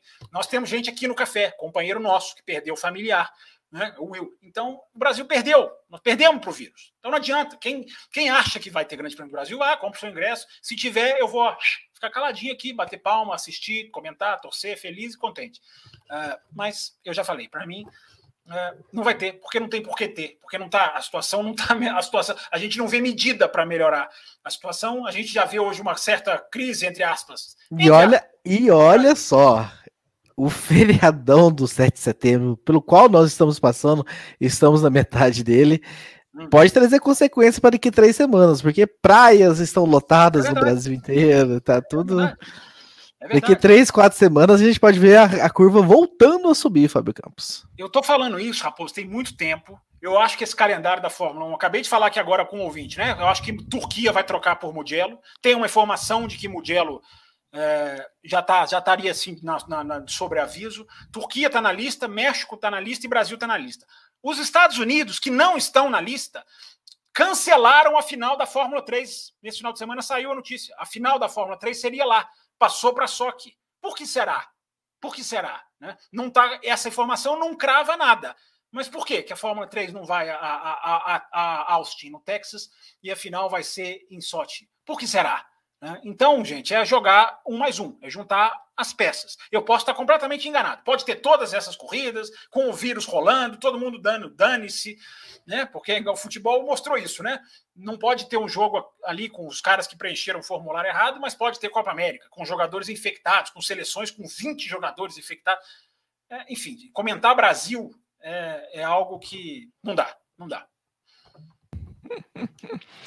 Fábio Campos, o assunto dominante dos e-mails que eu estava guardando para o segundo bloco. Hum. Ah, eu vou citar aqui os e-mails, né? Mas quase todos com relação a Bottas. Seja a questão no final da corrida, dele não poder fazer a volta mais rápida, as ordens. Então, ou... vamos, vamos, focar nesse ponto, Raposo. E aí a gente volta no especial durante a semana para falar do Bottas na Alfa Romeo, anunciado hoje, o Russell na, na, na, na Mercedes, evidentemente, o De Vries, né? Todo, tudo indica que está que tá indo também, enfim. Vamos deixar então, deixa eu... Vamos aos e-mails aqui então. Lu, não, o... eu, tô, eu, tô, te falando porque você separa os e-mails. Eu não sei se você vai poder durante a semana, mas você já separar os e-mails que a gente que a gente traz de novo no segundo bloco que vai vir durante a semana. O Luan, Luan Fontes, né? É, se o Hamilton não conseguisse fazer a volta mais rápida, o Bottas levaria uma bronca? Max e Hamilton pareciam uma outra categoria à frente dos outros por mais de 30 segundos. Por que, que o Bottas não conseguiu ficar nem 10 segundos do Hamilton? Um abraço a todos. Quer responder rápido, Fábio Campos? Eu vou voltar nesse assunto com outros e-mails. É porque o Bottas foi para a estratégia de uma. Não, vamos lá, vamos lá, vamos falar o português claro, né? O Bottas também não tem velocidade para acompanhar o Hamilton e o Verstappen. Em praticamente nenhuma corrida ele conseguiu isso esse ano. Conseguiu em Portugal. Foi aqui a, a que eu me lembro. Em que, que eu estou falando, conseguia ali, tá ali na disputa, tá ali no, no meio. É... Então o Bottas esse ano tá claramente ficando para trás. Agora, ele foi para a estratégia de uma parada só. Isso também influencia. Tem até um rádio da equipe para ele que é até duro, entre aspas, que é a equipe falando, né? Olha, nesse ritmo nós não vamos brigar por nada. nós não vamos brigar pela vitória, o engenheiro fala para ele. Então ele foi para a estratégia de uma parada só. No final teve essa questão da parada, da última volta, da, do, do, enfim, que a gente vai entrar já já, né? Da, do, do, fazer o melhor, a melhor volta, mas o Bottas foi para um, um caminho diferente. Agora, tem um mito que cai aí, Raposo. Eu acho que tem. Na verdade, eu nunca entrei muito nesse mito, não, tá? Que é essa questão das, do segundo piloto tá sempre, ele sempre ser considerado fundamental para um dos caras ganharem, né? É, muitas vezes ele não é. Muitas vezes ele não é. Porque a gente fica muito nisso, né? O Pérez tem que estar tá ali, porque se o Bottas está, ele também tem que ser uma peça. Eu acho que a gente meio que dramatiza muito isso e exagera muito nisso. Muitas vezes o segundo piloto não faz diferença nenhuma. O Bottas não fez diferença nenhuma. Na hora que o Verstappen chega nele, que ele podia segurar, o Hamilton até consegue encurtar um pouco a distância. O Bottas comete um erro pífio na freada da curva 11, que é aquela chicane, e não oferece nenhuma resistência para o Verstappen. Nenhuma. O Verstappen passou, eu acho que antes da zona de DRS. Quando o DRS abriu, o Verstappen. Né, Raposo? Tá Você está lembrando mais da ultrapassagem, então, também, né? Enfim, não fez diferença nenhuma. Como em outras corridas não, não houve diferença, o Bottas não fez diferença na, em, em, em Paul Ricard, também que o Verstappen faz a parada e vem buscar o Hamilton. Então eu acho que a gente, a Fórmula 1 está exagerando nessa questão de equipe que tem um primeiro e um segundo piloto, nessa questão de que o segundo piloto é fundamental. Pode ser, muitas vezes não é. Ontem, de novo, não foi. Todo mundo falando de sábado para domingo. Olha lá, o Bottas vai, vai influenciar. Mercedes tem vantagem. A Sky Sports falou 200 vezes o, Verstappen está na pole, mas a Mercedes tem vantagem, porque tem dois contra um. Não teve vantagem nenhuma. O, o Bottas não fez diferença nenhuma. Na hora dele encarar o Verstappen e segurar, ele comete um erro tão bobo que, enfim, desinfluenciou a briga pela vitória. O e-mail do Michael Kinopak fica para o bloco especial, que é sobre a dança de cadeiras, do Marcos Oliveira também. Apesar do Marcos Oliveira começar falando assim: não é o meu primeiro e-mail, mas faz anos que não escrevo. Lamentável, hein, Marcos? Esse, esses e-mails deixam a gente triste. Mas pelo menos você voltou, né? O ruim é quem faz anos e continua aumentando esse tempo sem escrever. O Bernardo Menezes Santarém. Olá, amigos do Café com Velocidade. Hoje é dia de pizza, Fábio Campos. Falo isso porque este é meu primeiro e-mail. Acompanho vocês desde o início dessa temporada de 2021 para buscar mais informações sobre as novas regras que estarão em vigor em 2022, com a esperança de melhores corridas e melhores campeonatos. Desde sempre fui apaixonado em Fórmula 1 e cresci vendo as corridas ao lado do meu pai e do meu irmão. Mas por que que este é meu primeiro e-mail? Sinceramente, essa Fórmula 1 da farsa e do fingimento cansa demais e testa os fãs a cada dia. Na transmissão brasileira, houve reclamações de todos que o Bottas atrapalhou o Hamilton na caça ao Verstappen. Mas eles esqueceram que era uma disputa por posição? Naquele dado momento, o finlandês estava em segundo e o inglês em terceiro, sendo que o Bottas quase parou o carro para o Hamilton passar. A mesma transmissão reclamou que o Pérez abriu o caminho para o Hamilton e facilitou a ultrapassagem depois, sendo que era momento de bandeira azul. Além disso, como fã de esporte, espero ansiosamente pelo equilíbrio de 2022, porque nesse GP da Holanda, por exemplo, os seis primeiros, Verstappen, Hamilton, Bottas, Gasly, Leclerc e Sainz, não conseguiram acompanhar o ritmo. Quê? É falamos isso, né? Dos, do, do, dos seis primeiros não ser, não, nem, nem alterarem, nem, nem alterarem posições até o último. E ele fala aqui que não conseguiram também acompanhar o ritmo do carro da frente em nenhum momento durante a corrida. Isso é lamentável. Espero a Fórmula 1 com mais de duas equipes brigando, com o renascimento da Williams, da McLaren e da Ferrari, e que venha 2022, e que venham corridas melhores e campeonatos mais disputados. Continue com o ótimo trabalho de vocês, Bernardo Santarém. Obrigado, Bernardo. Obrigado pelo primeiro e-mail. Eu, eu quase interrompi o Raposo aqui para falar o seguinte: a pizza ela é quando é uma chuva de primeiros e-mails, senão eu fico pobre, senão eu vou pedir pizza. Eu não me lembro de um café, Raposo, esse ano sem primeiro e-mail. Eu acho que a gente está invicto, hein? Acho que é primeiro e-mail em todos os cafés desse ano inteiro, desde 2021, começo de 2021 para cá. Mas é isso aí, legal. É, as observações que ele coloca são pertinentes. Eu não vi a transmissão nacional, mas é, o que ele está dizendo, né? Torcer, é, o, o, Bottas atrapalhou o Hamilton uma curva, né? A curva 1. Na curva 2, o Bottas já tira o carro. Enfim, é, né? Tem, acho que é totalmente. Ninguém nem falou, não vi ninguém nem falar nada. O, o Bottas atrapalhou o Hamilton é uma questão da última volta. O que, que a televisão nacional falou, Raposo? Você pode até contar para nós aí. Não, eles acham que, que, que, que, ali, quando o Verstappen passa o Bottas, e aí o Hamilton chega no Bottas na freada, né? Que ele acabou, de certa forma, atrapalhando o Hamilton ali alguns segundos e tal. Não, sim, mas da última volta, eles falaram do, do, da questão da melhor volta. Não, né?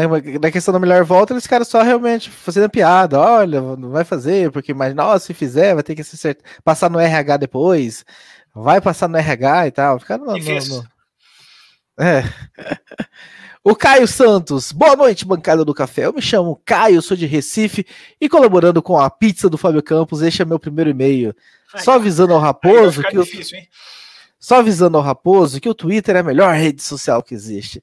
Sempre usei uma conta sobre futebol que tenho, mas senti a necessidade de criar uma conta pessoal só para interagir sobre automobilismo com os integrantes do café. E com os integrantes, você está interagindo com um só então, Caio.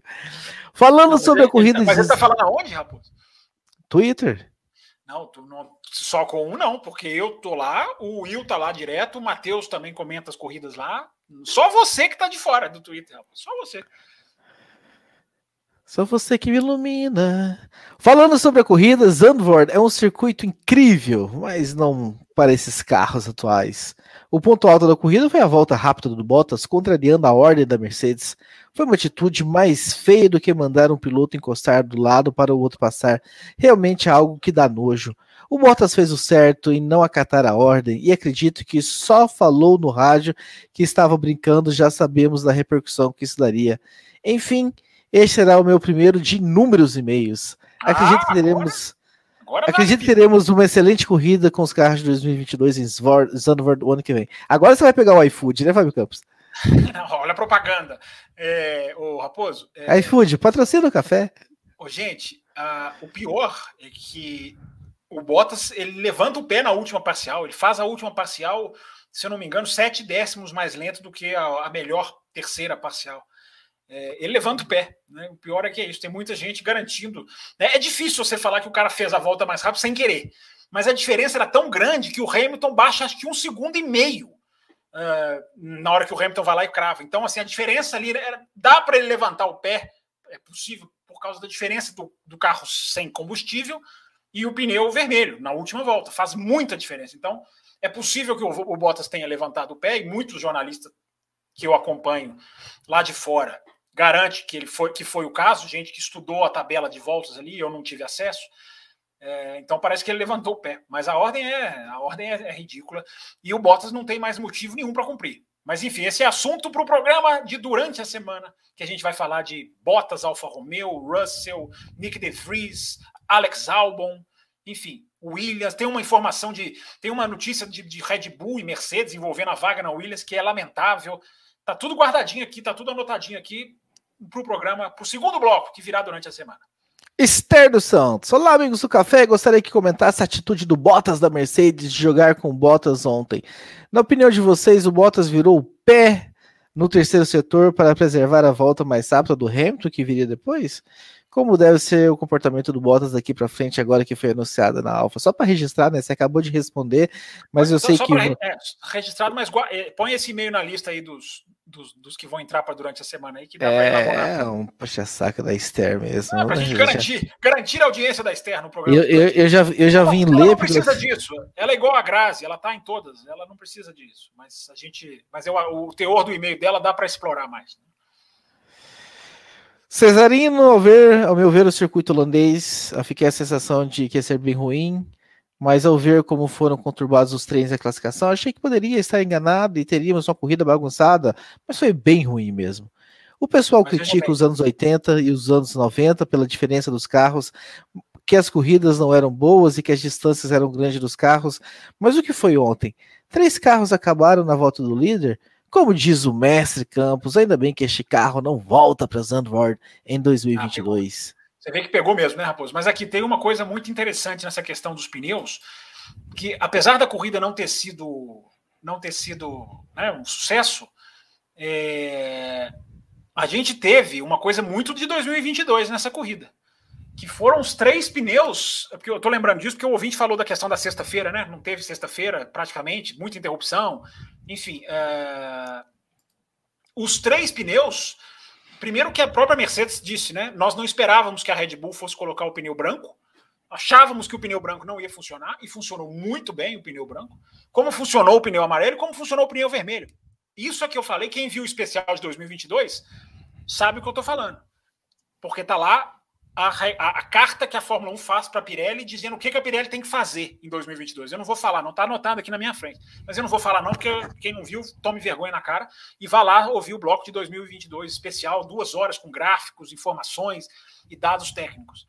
É, mas a gente teve os três pneus funcionando nesse final de semana, Raposo. Eu acho que isso não é coincidência que a gente viu umas belas ultrapassagens por fora. Não acho que seja coincidência, porque o pneu vermelho funcionou, o pneu amarelo funcionou e o pneu branco funcionou. É o que a Fórmula 1 quer para o ano que vem. Mas mesmo assim, é o que eu falei na abertura do café. Os ingredientes para se jogar na panela foram todos perfeitos, todos bem cuidados, bem, bem, bem testados pelo chefe de cozinha. Mas o caldo não saiu, não saiu dos melhores. Às vezes acontece. Cleiton Batista Mendes, boa noite. Com o ódio recíproco da dupla da Haas, podemos ter Mick Schumacher na Alfa Romeo? Se fosse eu o gestor da sua carreira, eu tentaria isso. E vocês? E Campos, diga, esse carro não volta mais para Zandvoort. Obrigado pelo programa de qualidade.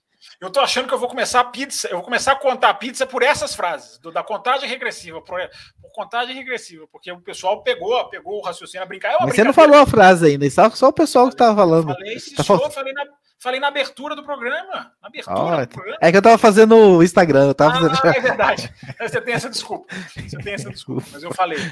falei. Eu falei na abertura do programa.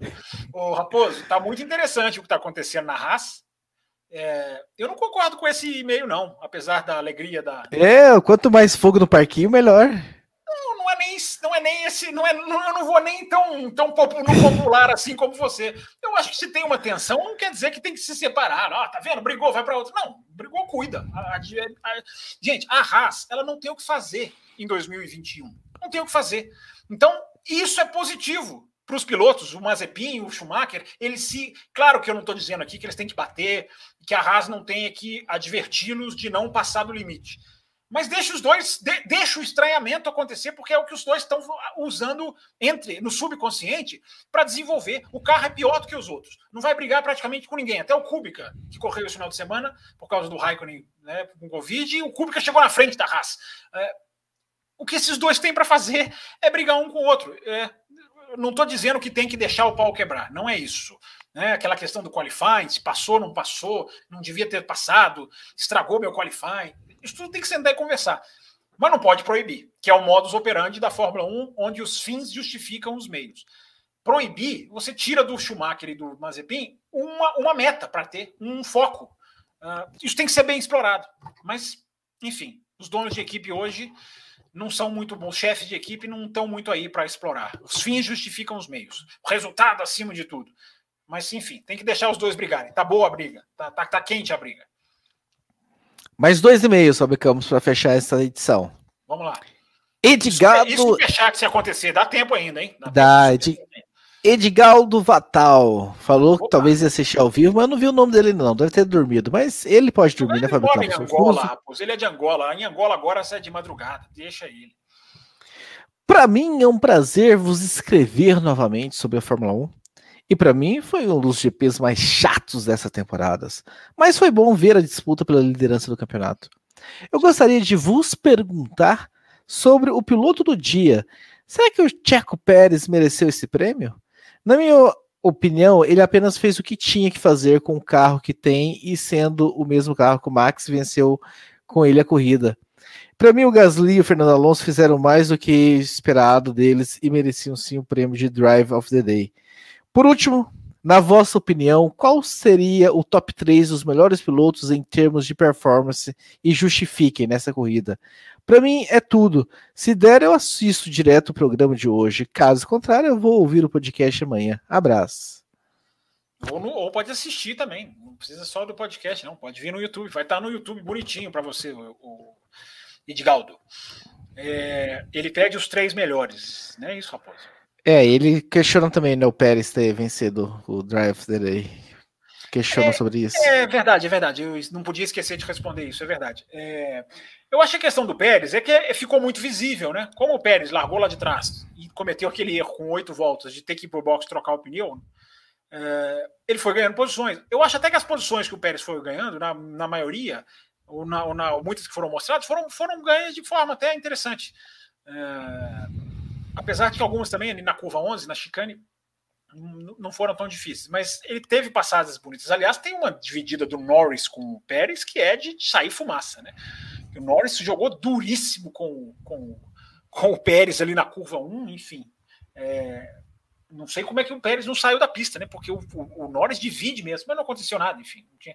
Tem assim, aquela história, né, Raposo? Se, se, o Pérez sai da pista ali, um monte de gente ia gritar a punição. Como não acontece nada, o, o, pessoal que analisa só a consequência não pede punição. Mas o movimento foi duríssimo do Norris para cima dele.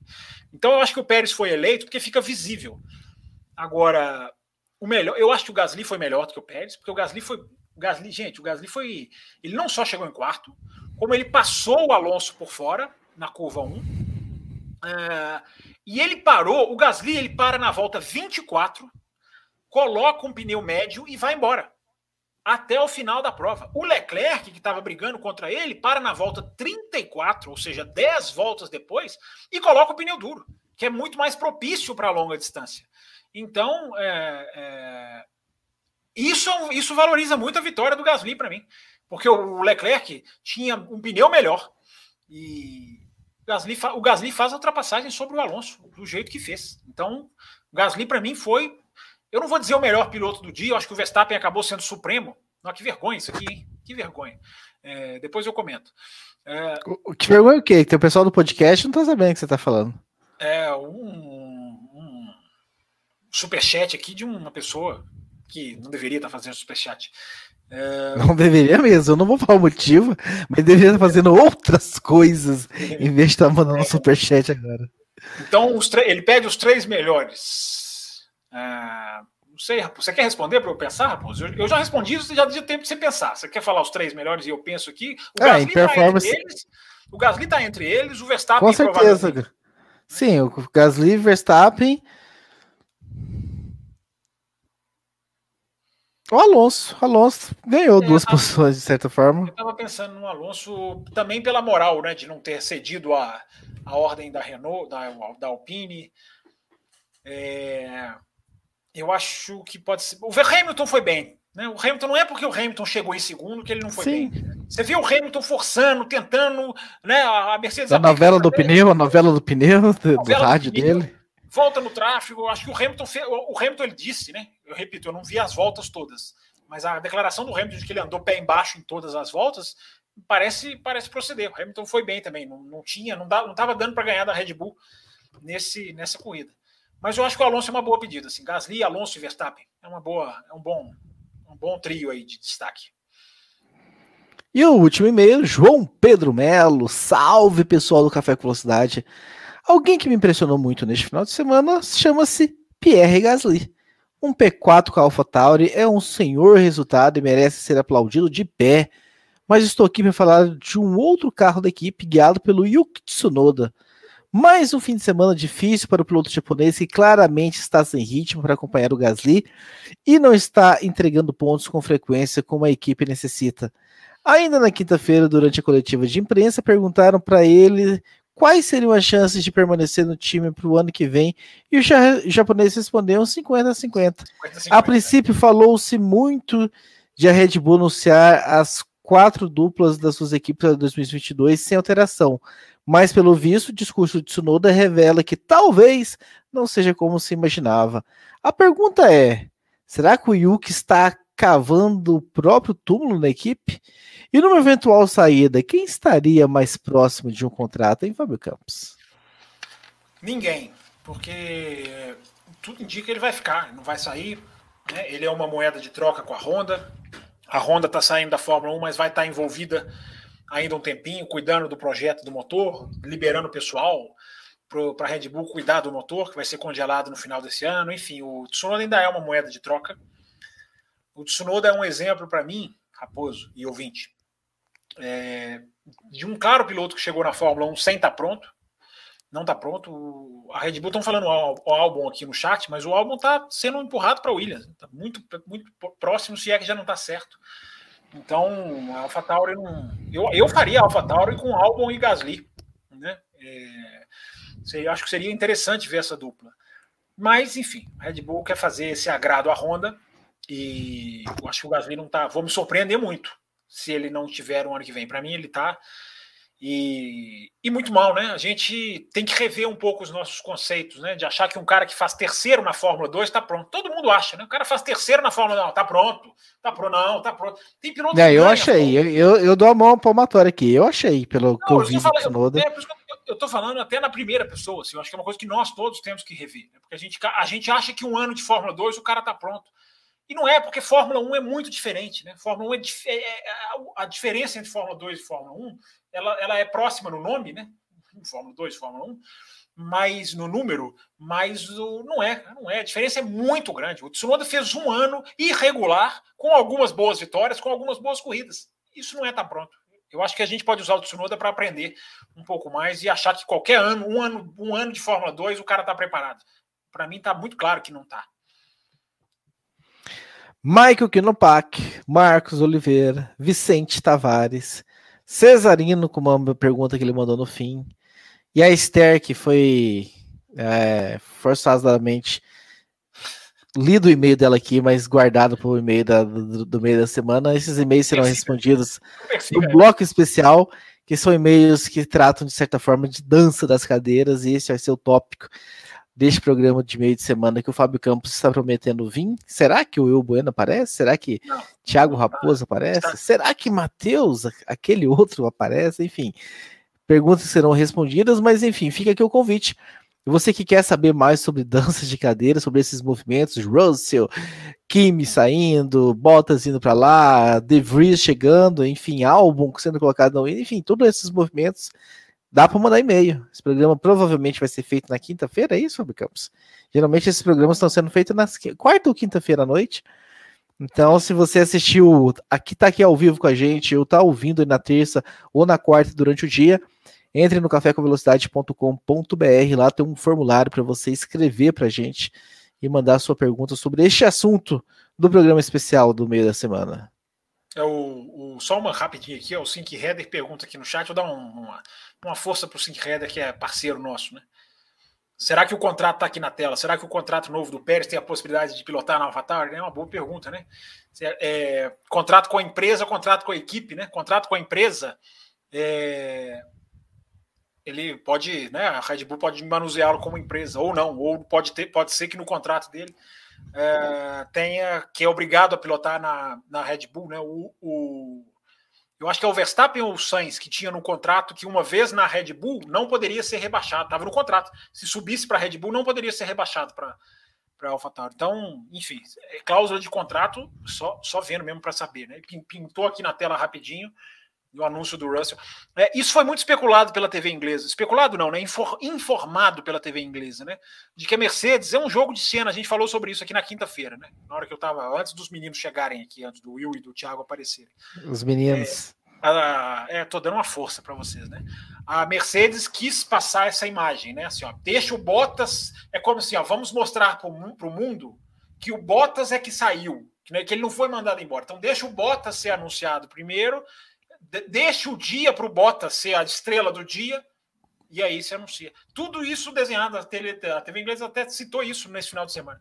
É, esse desenho, não do, das assinaturas do contrato, mas o desenho dos anúncios, que foi o que o ouvinte perguntou na quinta-feira. Então o desenho era esse, era deixar o Bottas primeiro na Alfa Romeo, para não passar imagem de. Eu não sei para que essas besteiras, né? Mas é bem Fórmula 1, né? Não passar imagem de, de, de ele ter sido, sido saído e ele ter saído por conta própria, como não foi, claro que não foi. E aí, no outro, na sequência, anunciar o George Russell. Então é tudo é tudo desenhado, viu, gente? Não é coincidência, não. Então deve ser, a, Grazi tem razão. Deve ser nessa terça-feira mesmo. Se não for na terça, é na quarta.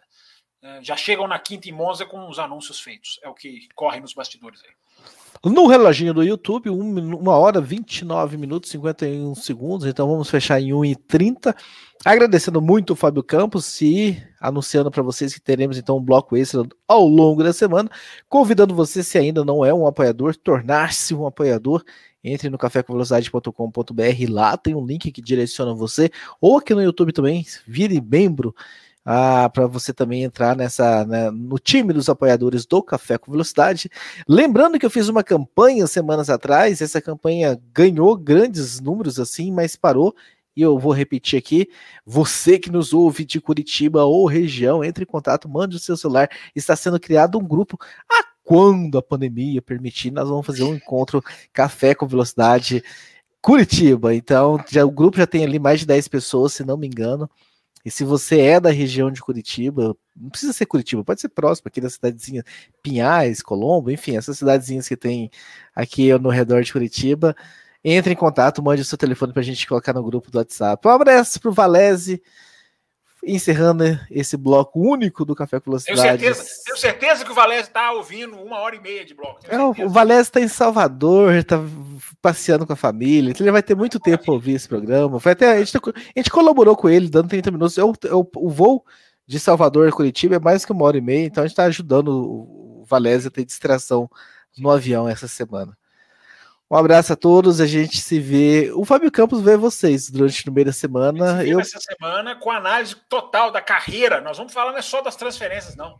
Bottas, o estado da carreira do Bottas, de outro do Russell. O tamanho do Bottas. Perspectivas, enfim. Não é só simplesmente comentar o, o, anúncio, é desenhar, tentar desenhar aqui o que, que vai ser. Como é que vai ser essa Mercedes, hein? Com Bottas e Russell, com, meu Deus, perdão, com Hamilton e Russell. Temos muito a discutir durante a semana. Porque no próximo final de semana já tem Fórmula 1 com sprint, enfim, muita, muita coisa acontecendo. E eu, eu garanto para vocês, hein? Semana que vem, dois blocos. Eu não vou permitir semana que vem essa questão de um bloco, não. Tá pro, prometido aqui, segunda-feira que vem, dois blocos. Um bloco grande. Até mais, pessoal. Até no meio da semana. Termina aqui. Café com Velocidade, o mais tradicional podcast sobre corridas do Brasil. Café com Velocidade, a dose certa na análise do esporte a motor.